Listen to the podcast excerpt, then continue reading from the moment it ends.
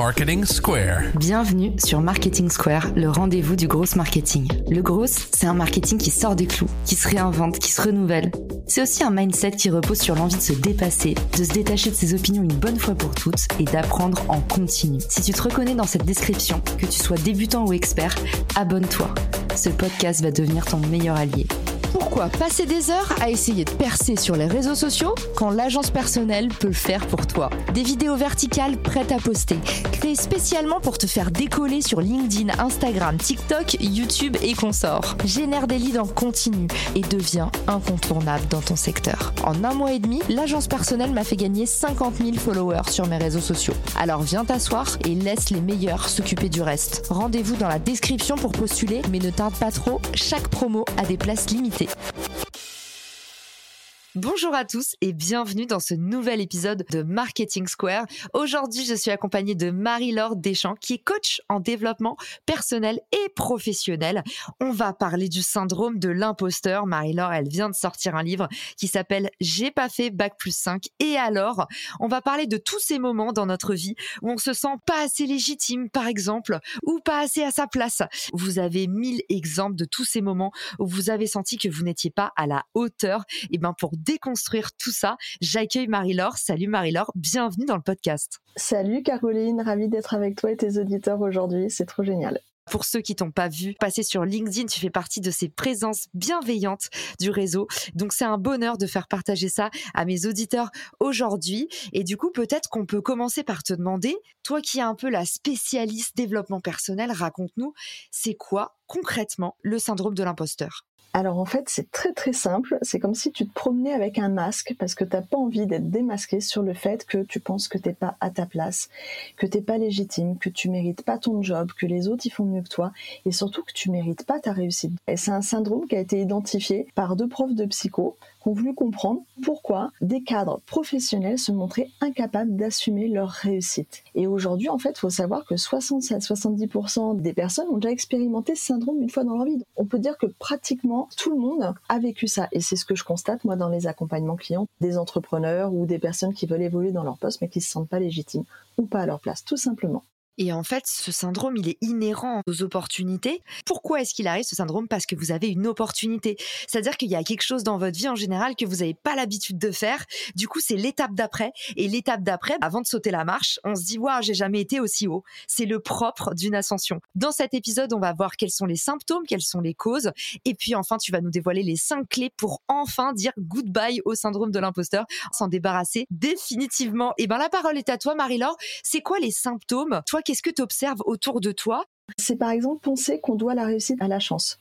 Donc le premier truc, c'est dire non, mais tu sais, j'ai eu de la chance. Non, t'as pas eu de la chance, tu l'as mérité. Point. Croire qu'on mérite pas son job, on va être dans du mais non, tu vois. Il y a la peur derrière de décevoir des personnes qui croient en nous. Donc par exemple, tu crois en moi pour ce podcast et moi je fais non non mais franchement Caro c'est trop, tu vois. On peut même arriver jusqu'à saboter son travail, provoquer l'erreur, provoquer l'échec pour dire tu vois en fait je le méritais pas, j'étais pas à ma place. Penser que n'importe qui ferait aussi bien que nous. Donc ça va être des petites phrases dans non mais tu sais ça tout le monde aurait pu le faire, tout le monde sait le faire. Ben non, pas spécialement. Et puis le dernier truc majeur, c'est de penser que notre incompétence, elle va être dévoilée. On va être à un moment démasqué, on va dire bah tu vois, je savais bien et moi je l'ai vécu dans mes premières expériences et même plusieurs fois dans ma vie, on va dire la supercherie elle va sortir au grand jour. Et c'est trop drôle parce que là, en t'écoutant Marie-Laure, je me dis qu'il y a 99% des auditeurs qui vont se dire Ah, mais c'est exactement ce que je ressens. En même temps, il y a aussi un côté positif. Parfois, j'ai l'impression, Marie-Laure, au syndrome de l'imposteur, on parle aussi à contrario de l'effet Dunning-Kruger, c'est quand les plus mauvais se croient les meilleurs. On les voit pas mal, nous qui sommes sur LinkedIn, ces gens qui, au bout de 20 minutes de pratique sur un sujet, se proclament les experts de telle ou telle thématique, les arracheurs de dents, les faux experts. Marie-Laure, est-ce que c'est possible de voir dans le syndrome de l'imposteur une forme d'humilité qui peut aussi être assez salvatrice? Mais oui, tout à fait. Cette humilité, elle est vraiment nécessaire parce que c'est celle qui permet de se remettre en question, de progresser. Mais l'idée, c'est pas de chercher cette perfection qui va nous bloquer, nous faire procrastiner et euh, nous empêcher d'avancer, mais de viser plutôt l'excellence. Et quand je dis ça, on fait non Marie-Laure, t'as fumé. Tu me dis moi je cherche la perfection, tu, dis non, Caro vise l'excellence. Bah, parce que dans l'excellence, t'as le droit à l'erreur. Prends juste l'exemple des sportifs. Avant d'être excellent, et eh ben ils se plantent, ils se font mal, ils se blessent et ils progressent. J'adore l'excellence versus la perfection. Dans l'excellence, tu as le droit à l'erreur. C'est hyper puissant ce que tu nous partages là, Marie-Laure.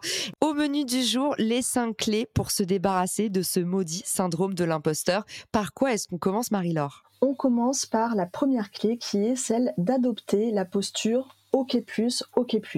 Ça veut dire qu'en fait, on va arrêter de mettre l'autre sur un piédestal. Parce que quand on fait ça, nous, on est OK moins et l'autre, il est OK plus. Et ça, ça va pas du tout. Parce qu'il faut partir du principe que tu as de la valeur, j'ai de la valeur, on a tous de la valeur, j'ai des compétences, j'ai des défauts, l'autre aussi, mais ma valeur n'est pas mieux que la tienne et la valeur de l'autre n'est pas mieux que la mienne.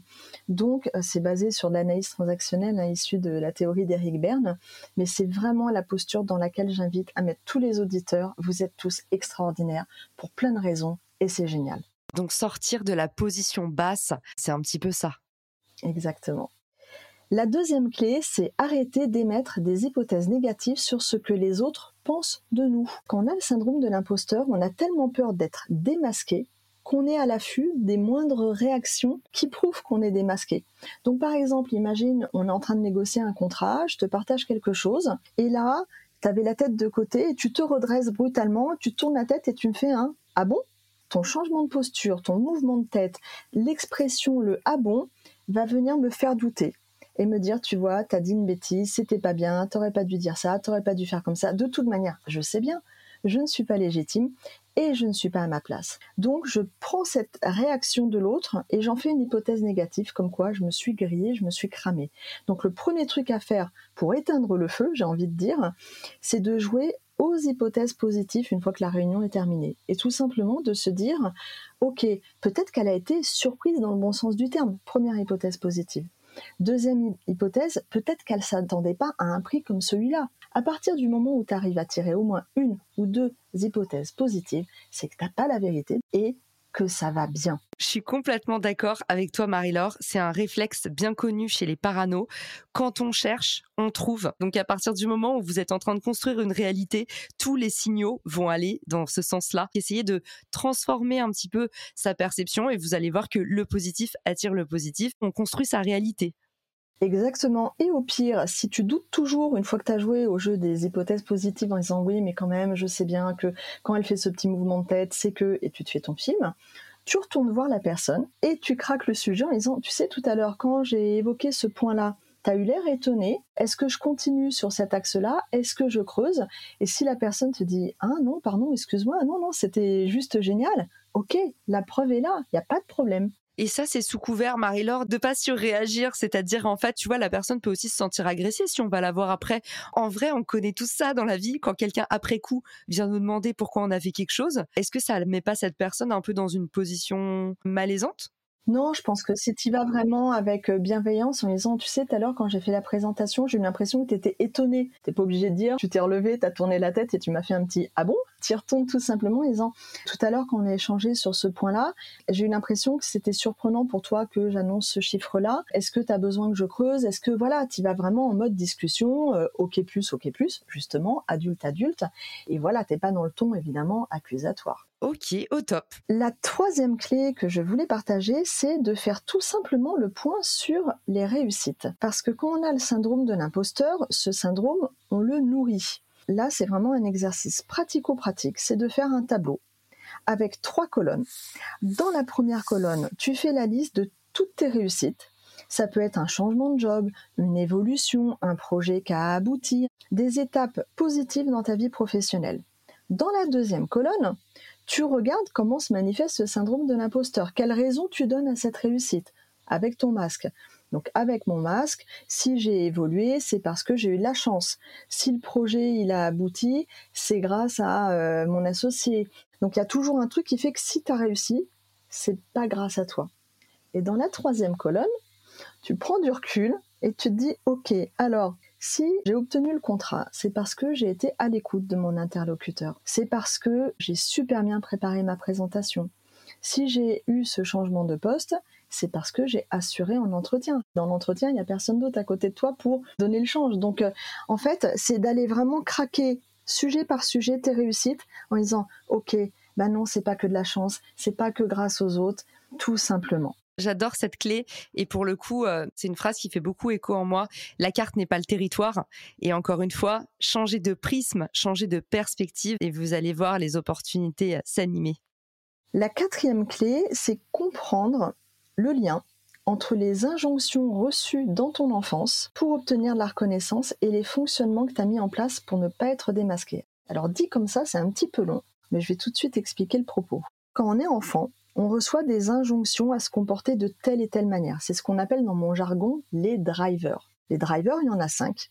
Il y a sois fort, sois parfait, fais plaisir, fais des efforts et dépêche-toi.